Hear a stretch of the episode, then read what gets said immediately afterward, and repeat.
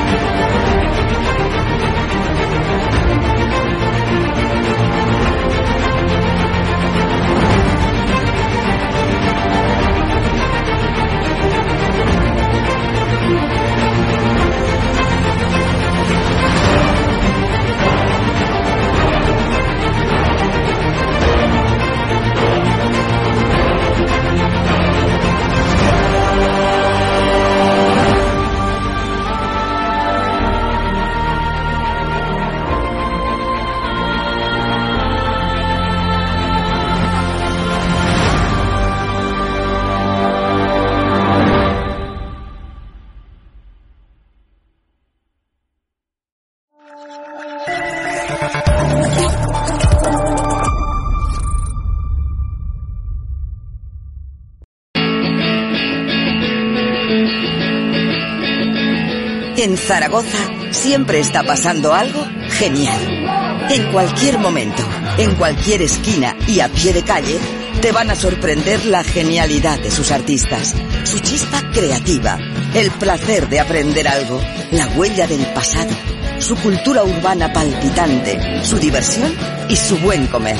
Y todo a cuatro pasos. Porque Zaragoza tiene mucho genio. Échate a la calle, olvida lo más típico y piérdete entre su gente. Porque lo mejor de Zaragoza son las personas, directas pero cariñosas, con algo de surrealistas. Un vocabulario que quizá a veces no entiendas y un sentido del humor muy particular. En Zaragoza vas a formar parte de algo genial. Porque Zaragoza es lo que tiene, mucho genio. Zaragoza tiene mucho genio. Descúbrelo en sus calles.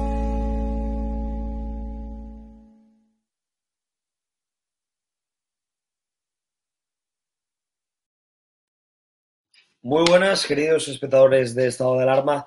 Arrancamos un nuevo programa cargado de interés, cargado de actualidad, sobre todo porque les recuerdo que hoy se han hecho públicos los nuevos datos sobre el balance de criminalidad en España y de delitos. Eh, los ha hecho públicos el Ministerio del Interior de Grande Marlasca y resulta que los datos son absolutamente alarmantes, son preocupantes porque lo cierto es que ha crecido bastante ¿no? en España el índice de criminalidad, sobre todo la criminalidad basada principalmente en los robos y en los abusos sexuales, es lo que marca el Ministerio del Interior que se ha entrado en incremento ¿no? en el eh, último periodo sobre el cual se ha hecho el balance y lo cierto es que, sobre todo, queríamos hacer esta entrevista hoy con el portavoz eh, de Vox en Cataluña y diputado también del partido en Cataluña, precisamente por lo que está sucediendo en la ciudad de Barcelona y en otras partes ¿no? de la autonomía catalana, y es que la mayoría de delitos se producen allí, la mayoría eh, de casos ¿no? Eh, que marca el Ministerio del Interior como bastante graves en toda España, como puedan ser el aumento de violaciones o también, por ejemplo, los robos, eh, se están produciendo precisamente en la ciudad de Barcelona y concretamente en la región catalana, ¿no? Y es por ello por lo que hoy vamos a entrevistar muy gustosamente a Joan Garriga, el portavoz, como he dicho, de Vox en Cataluña, al que saludo ya y le agradezco que esté aquí con nosotros. Muy buenas tardes, Joan. Buenas tardes, Víctor. Un placer estar con vosotros.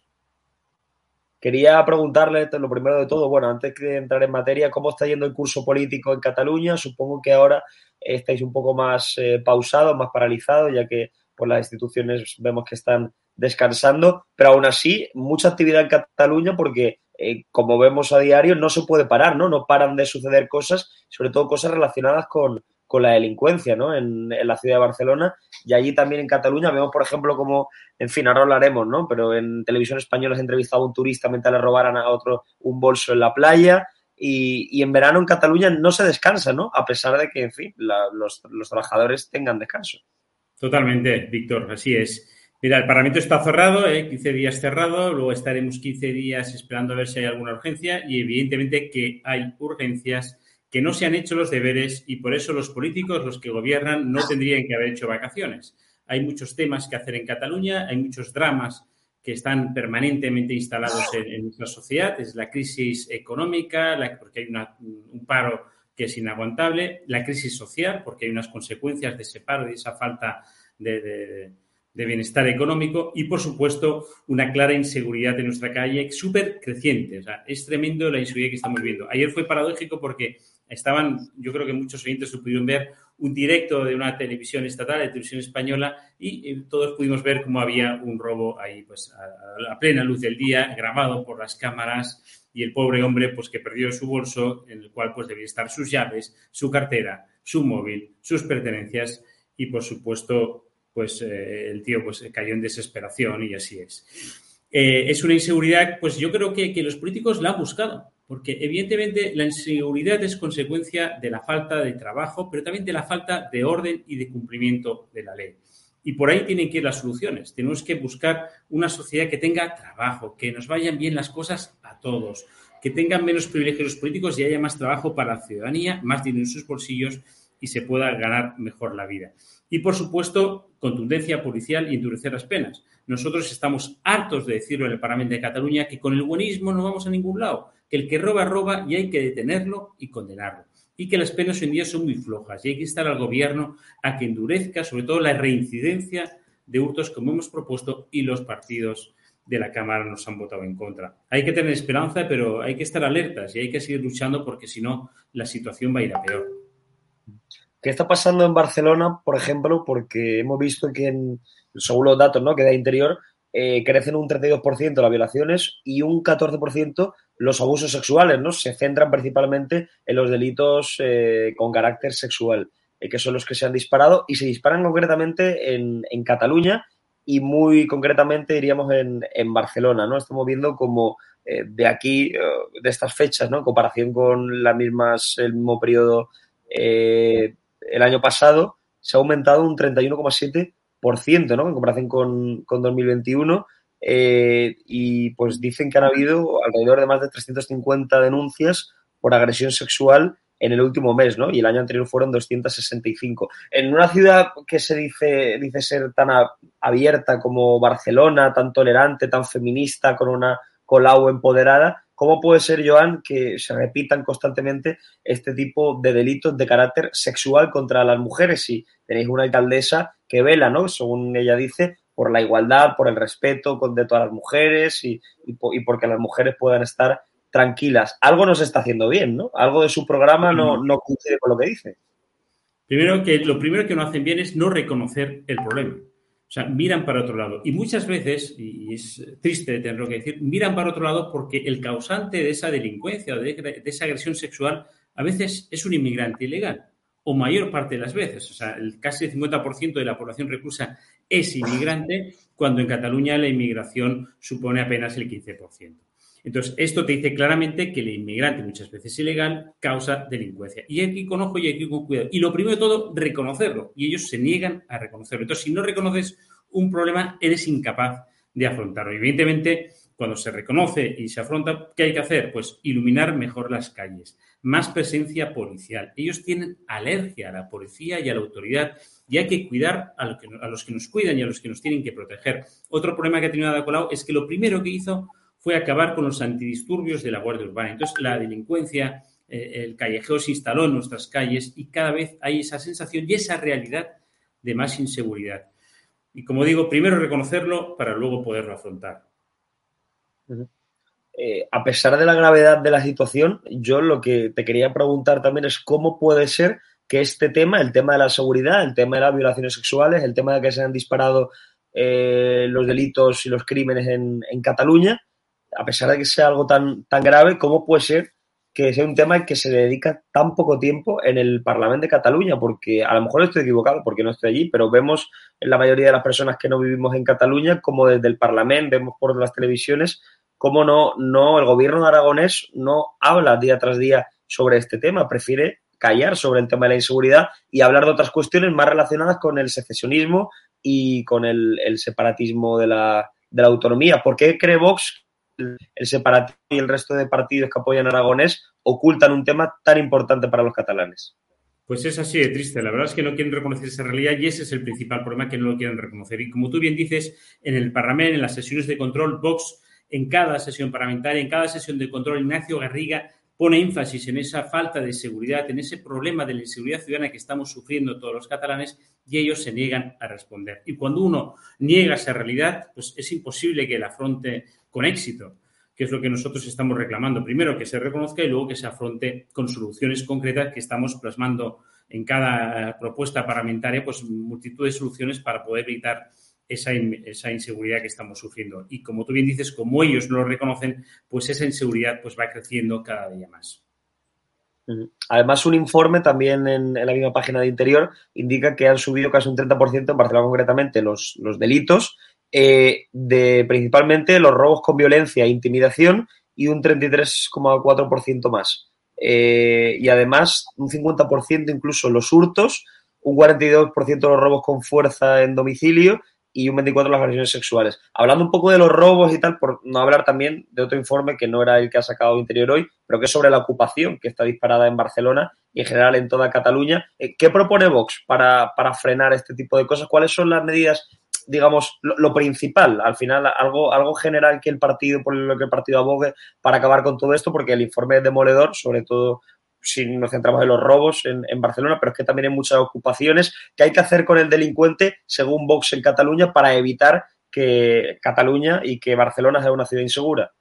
Pues mira, como vengo diciendo, primero reconocerlo y segundo afrontar esa realidad con contundencia policial. O sea, tiene que haber más presencia en las calles, tenemos que ser muchísimo más efectivos, tenemos que proteger a los que nos protegen, en este caso la policía está desprotegida, muchas veces tienen miedo de actuar o de identificar a delincuentes como los vigilantes de seguridad del metro por miedo a ser agredidos y que luego haya una grabación y digan que los agresores son la policía, con lo cual tenemos que dotar de esa autoridad necesaria a la policía local, a los Mossos de Escuadra o a la Policía Nacional en algunos casos y, por supuesto, también a los vigilantes de seguridad que trabajan en nuestras calles y luego endurecer las penas. Vos propone endurecer las penas, por ejemplo, en cuanto a los delitos de reincidencia de robos, que son a veces ínfimos, son de pequeña cantidad, entonces no está previsto que haya una, una, pena de cárcel para este tipo de delitos. Nosotros pedimos que la acumulación, la reincidencia de estos delitos incluyan esta pena de cárcel y, por supuesto, porque una de las causas, siempre hay que afrontar las causas de delincuencia. Hemos dicho que una puede ser la económica, siempre hay delincuentes, pero muchas veces es la económica, la falta de trabajo. Otra también es la inmigración ilegal, que vienen sin papeles, entonces no tienen nada más que hacer que robar o ocupar una vivienda para poder subsistir y por eso hemos de combatir este fenómeno de la inmigración ilegal para que no causen esos delitos y esto hay que reconocerlo y actuar con contundencia. Y en cuanto a la ocupación, es un capítulo aparte. Es un drama que hemos aprobado dos leyes en el Parlamento de Cataluña relacionadas con el acceso a la vivienda, en los cuales los partidos separatistas y de izquierda protegen la ocupación como si fuese un derecho. Es un tema súper alarmante.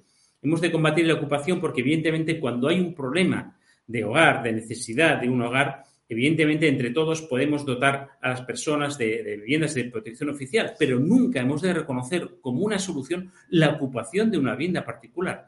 Y ellos lo hacen, lo reconocen como un derecho y les dotan de protección. Ellos distinguen, por ejemplo, entre eh, grandes tenedores, los que tienen más de 10 pisos, consideran que no tienen derecho a, que se les respete su propia privada, que a veces es una inmobiliaria, pues con unos accionistas, con unos puestos de trabajo que mantener, con unos administrativos, con unos comerciales, con unos técnicos, con unos tipos que quieren ganarse la vida honradamente, por ejemplo, alquilando pisos. Pues los partidos de izquierda y aprueban leyes diciendo que si se ocupan esas viviendas, como son de grandes tenedores, no tienen derechos y se les tiene que dejar permanecer en esa vivienda ocupada. ¿Cómo traslademos este derecho que están dando de ocupación de viviendas a otros sectores, por ejemplo, el de la movilidad. Yo necesito ir de Barcelona a Tarrasa y ocupo un coche porque, pues, porque me va mal coger el metro. O, por ejemplo, tengo hambre y, y, cojo pues, cualquier alimento de cualquier supermercado. Esto puede ser el caos, la ley de la selva. Y hemos de combatir la ocupación, evidentemente garantizando el derecho a un acceso de vivienda digna, como nosotros proponemos siempre en el Parlamento. Pero eso se trata de dar trabajo a la gente, estabilidad en sus trabajos, reducir los impuestos para que tengan más dinero en sus bolsillos, reducir el ITP, el 10% de la compra de vivienda que está castigando la Generalitat de Cataluña con su impuesto y, por supuesto, favorecer que todo el mundo pueda acceder, pero nunca reconociendo ese derecho de la ocupación, que es un verdadero drama. Como decíamos, muchas veces el, único problema es que parece que los políticos de Cataluña, o al menos los que gobiernan, están más centrados precisamente en el proceso rupturista que en afrontar los problemas diarios de los catalanes, sobre todo en torno a la seguridad, ¿no? Por eso es por lo que te quería preguntar ahora. Y es que la Generalitat de las últimas horas ha dicho que 10 escuelas dejarán de aplicar la sentencia del 25% de castellano en el nuevo curso. Es lo que han comunicado medios de comunicación como por ejemplo El País. Dicen que el gobierno ve inaplicable la anulación del proyecto lingüístico de dos escuelas catalanas al regir la nueva ley del, Parlamento. No sé, Joan Garriga, qué le parece a, Vox, a su grupo, eh, que la Generalidad tenga la mano sobre las diferentes escuelas que no quieran aplicar este 25% de castellano, que se lo puedan saltar a la torera así tan fácil sin que nadie les diga nada. Parece que eh, la ley no se cumple en Cataluña y esto es un, una, bueno, una más que evidente de ello, ¿no? Pues mira, realmente es un tema atroz. Yo llevo sufriendo durante años en Cataluña. En los catalanoparlantes eh, pues tenemos derecho a poder estudiar en español y actualmente no es posible en Cataluña. Y evidentemente los que hablan español en casa también tienen derecho a poder estudiar asignaturas y la lectoescritura también en su lengua materna. Y es un tema que no acabará nunca. Estamos con sentencias, estamos con pequeñas leyes eh, de la sanidad, con algunas leyes orgánicas nacionales y estamos, al menos los catalanes, los que yo considero de bien, los catalanes que consideramos que el catalán y el español son nuestras lenguas propias, estamos hartos, pero no solo del gobierno de la sanidad, también de los gobiernos de España, de PSOE, de PP, que llevan años traicionando a los catalanes y no procurando que se pueda estudiar en español también en Cataluña. Y es un derecho que tenemos que exigir todos alto y claro. Y yo creo que solo acabará, y es una de las razones por las cuales confío tanto en Vox y estoy militando en Vox y soy diputado de Vox y actualmente portavoz del Grupo de Cataluña, luchar por este tema, el derecho lingüístico a poder estudiar en España en español. No es tan difícil. Y estoy harto de estas sentencias, de estos porcentajes, de estas leyes de la sanidad, de estas trampas, de estos decretos, de estas leyes orgánicas y de la ineptitud y la, inacción de los sucesivos gobiernos de España, con mayoría absoluta del PSOE o del PP, que nunca, nunca en 40 años han garantizado que en Cataluña, en la escuela, se pueda estudiar tranquilamente también en España. ¿Qué pensáis vosotros, sobre todo en Cataluña? Porque, claro, es algo que preguntamos mucho en el resto de España, pero ¿qué pensáis los que no aprobáis las políticas de Pedro Sánchez generalmente y tampoco imagino que esta nueva política energética con la que, por ejemplo, dice que los comercios se tienen que apagar a las 10 de la noche, sus escaparates, que hay que limitar el aire a 27 grados y cuando alguno lo cuestiona, eh, Pedro Sánchez dice que no cumple la ley, en este caso podría ser Vox o el Partido Popular. En Cataluña, ¿qué pensáis cuando el presidente del gobierno os acusa precisamente a vosotros que le hacéis oposición de no cumplir la ley? Sí, la verdad es que provoca cierta sorra, ¿no? El que nos diga a nosotros que no cumplimos la ley cuando ellos se pasan la ley por el forro habitualmente, sobre todo los separatistas, constantemente haciendo afrentas a la legalidad vigente y alardeando de que no piensan cumplir y que volverán a incumplir la ley cuando les apetezca. Y evidentemente en el tema energético, pues es otra necesidad de España. O sea, la solución no es arrinconar las necesidades de los ciudadanos, limitar sus derechos, sino procurar pues esa soberanía energética que no tenemos y que evidentemente los gobiernos no han procurado. En España llevamos años pues sin generar energía propia, tenemos una dependencia del 70% de energía del extranjero, somos un país muy, muy grande, muy rico, muy plural, con mucha diversidad geográfica, podríamos tener una energía suficientemente para todos los ciudadanos sin tener que caer en esas limitaciones, en ese racionamiento en los cuales nos quiere instalar Pedro Sánchez, el gobierno social comunista, precisamente por esta ineptitud también de sucesivos gobiernos de España de no haber procurado esta seguridad energética que es posible. En Cataluña tenemos ejemplos de cómo pues, han estado en contra de las líneas de alta tensión, han estado en contra continuamente de instalar centrales eólicas medioambientales, para procurar la energía. Por ejemplo, en Gerona tumbamos una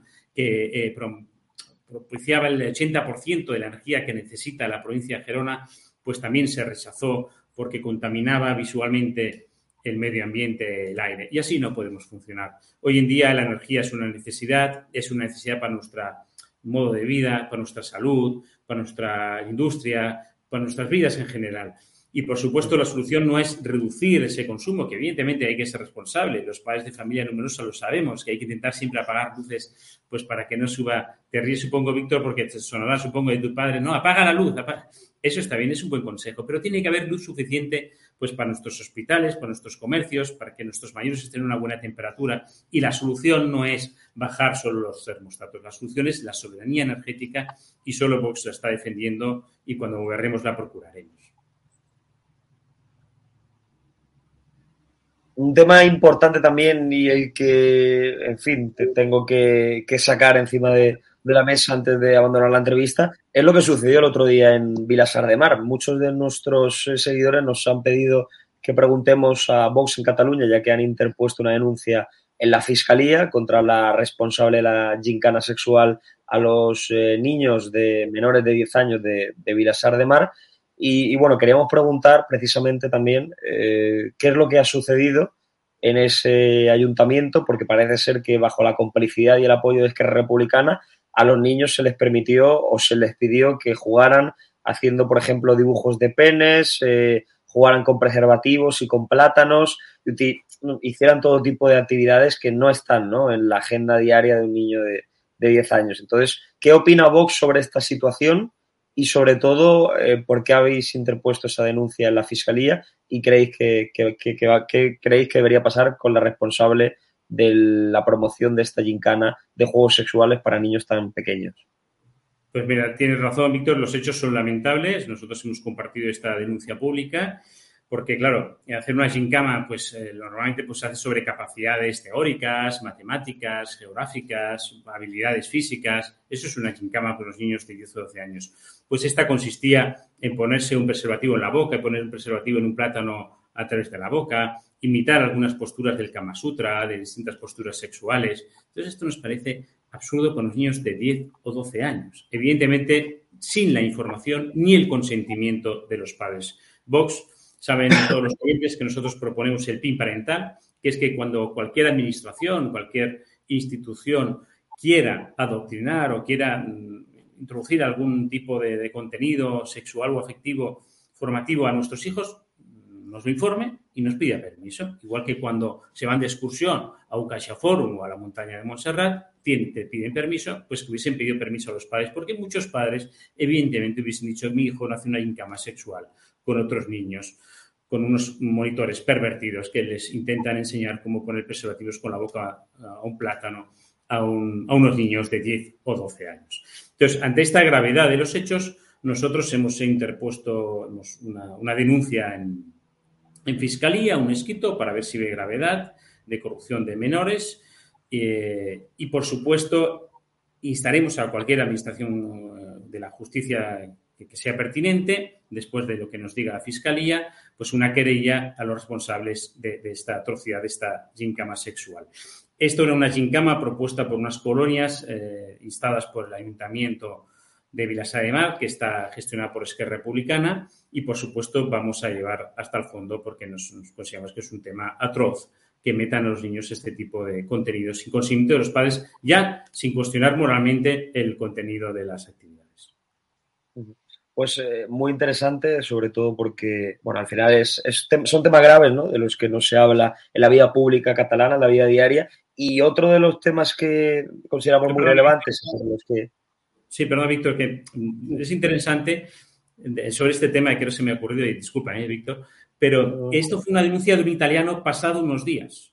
Un, un, padre italiano lo denunció, los padres ni lo sabían. Entonces, también es importante, y aprovechemos este medio como otros, para decir que los padres estemos alertas y atentos, que no estén gate por liebre, o sea, que no estén adoctrinando a nuestros hijos, no estar muy atentos y denunciarlo siempre, porque esto casualmente nos hemos enterado por un padre italiano que le ha parecido una barbaridad que sus hijos se lo han contado. Pero evidentemente no es el único taller que deben estar impartiendo a nuestros niños en toda España. Simplemente te quería matizar esto. Gracias, Víctor. No, pues eh, queda, queda clarísimo. Eh, pero desde luego que lo, que lo que te quería preguntar, porque eh, bueno, usted pidió el otro día la expulsión de un islamista radical de Cataluña, de Mohamed Said Boudouli. Es un tema muy conflictivo que ha acaparado mucha controversia porque resulta que, ah, bueno, aquí no, llega en las televisiones nacionales, solo nos enteramos a veces por la TV3, pero bueno, así en la situación actual, pero resulta, bueno, que, que también nos llega esa información de Cataluña de que parece ser que este señor, este islamista radical, este activista, pues adoctrinaba a los jóvenes y al parecer eh, ha gozado el blancamiento de televisiones como TV3, que lamentan, eh, en fin, que esté amenazado de expulsión. Y, bueno, y la policía, para mayor escarnio, determina que, que, en fin, que hay que expulsarle también por no cumplir nuestras eh, normas. No sé qué ha pasado, si Joan nos podríais aclarar un poco cuál es la situación de este señor, qué es lo que ha hecho, porque realmente la única noticia que nos ha llegado es de TV3 y tampoco es que nos fiemos del todo, como comprenderás. Y, y, bueno, y, qué pediríais vosotros? ¿no? Ya te hemos visto tiene una entrevista a pedir su expulsión, pero ¿qué, ¿qué, es lo que ha hecho y por qué creéis vosotros que debería, debería, debería pues, eh, cumplir una sanción? Pues mira, este tipo lleva 30 años en Cataluña afincado y es el típico eh, tipo que profesa la religión islámica con, ese, con esa especie de matiz de moderación, de tranquilidad, siempre trabajando con los políticos, montando una asociación por la tolerancia, por la normalidad del Islam. Y resulta que pide la nacionalidad española y la Policía Nacional, muy atinadamente, hace un informe demoledor, diciendo, este tío es un radical, está súper radicalizado, está eh, adoctrinando a niños jóvenes en el islamismo radical, violento, por supuesto también está coccionando a mujeres a través de sus redes para que cumplan con la ley islámica totalmente contraria a nuestros derechos de igualdad constitucionales. Y entonces eh, el tío, claro, monta en cólera y los políticos separatistas y de izquierda en Cataluña y los medios de comunicación, en vez de decir, ostras, qué barbaridad, pues este tío nos tenía engañados, precisamente lo amparan, lo protegen montan manifestaciones a favor de él y en TV3, la televisión pública que pagamos entre todos los españoles, que nos cuesta 240 millones de euros, lo tildan como activista social, como una víctima de la represión del Estado. Ese es un tema también gravísimo. Me sabe mal porque en Cataluña tenemos muchos frentes abiertos y yo creo que por eso somos muy necesarios. ¿no? Vox es muy necesario porque reabre esos debates, intenta poner luz sobre estos focos tan oscuros. Entonces, ¿en qué situación estamos? Estamos en la situación de que él ha recurrido la denegación de esa nacionalidad y a ver qué pasa. Estaremos atentos y vigilantes. No es el único caso. También como el tema de los derechos sexuales, hay más. Hay más islamistas radicales en nuestra tierra y nosotros proponemos la expulsión inmediata de estos islamistas radicales porque van en contra de nuestras costumbres, de nuestra convivencia, de nuestro ordenamiento jurídico y no nos podemos permitir el lujo de tener islamistas adoctrinando a nuestros jóvenes en nuestra sociedad.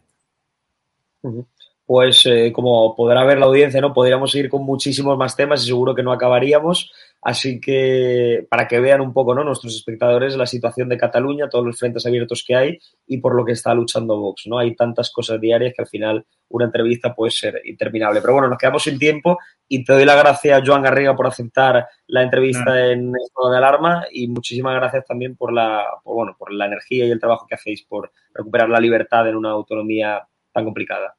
Gracias a vosotros también por la entrevista, a ti, Víctor, en particular, y en general a la cadena, pues por vuestro trabajo que seguimos de cerca y que aporta también luz a las situaciones oscuras de nuestro país para intentar mejorarlo entre todos. Muchas gracias. Que vaya todo muy bien y nos veremos pronto por, por allí. Muchísimas gracias, Joan Garriga. Hasta, hasta la próxima.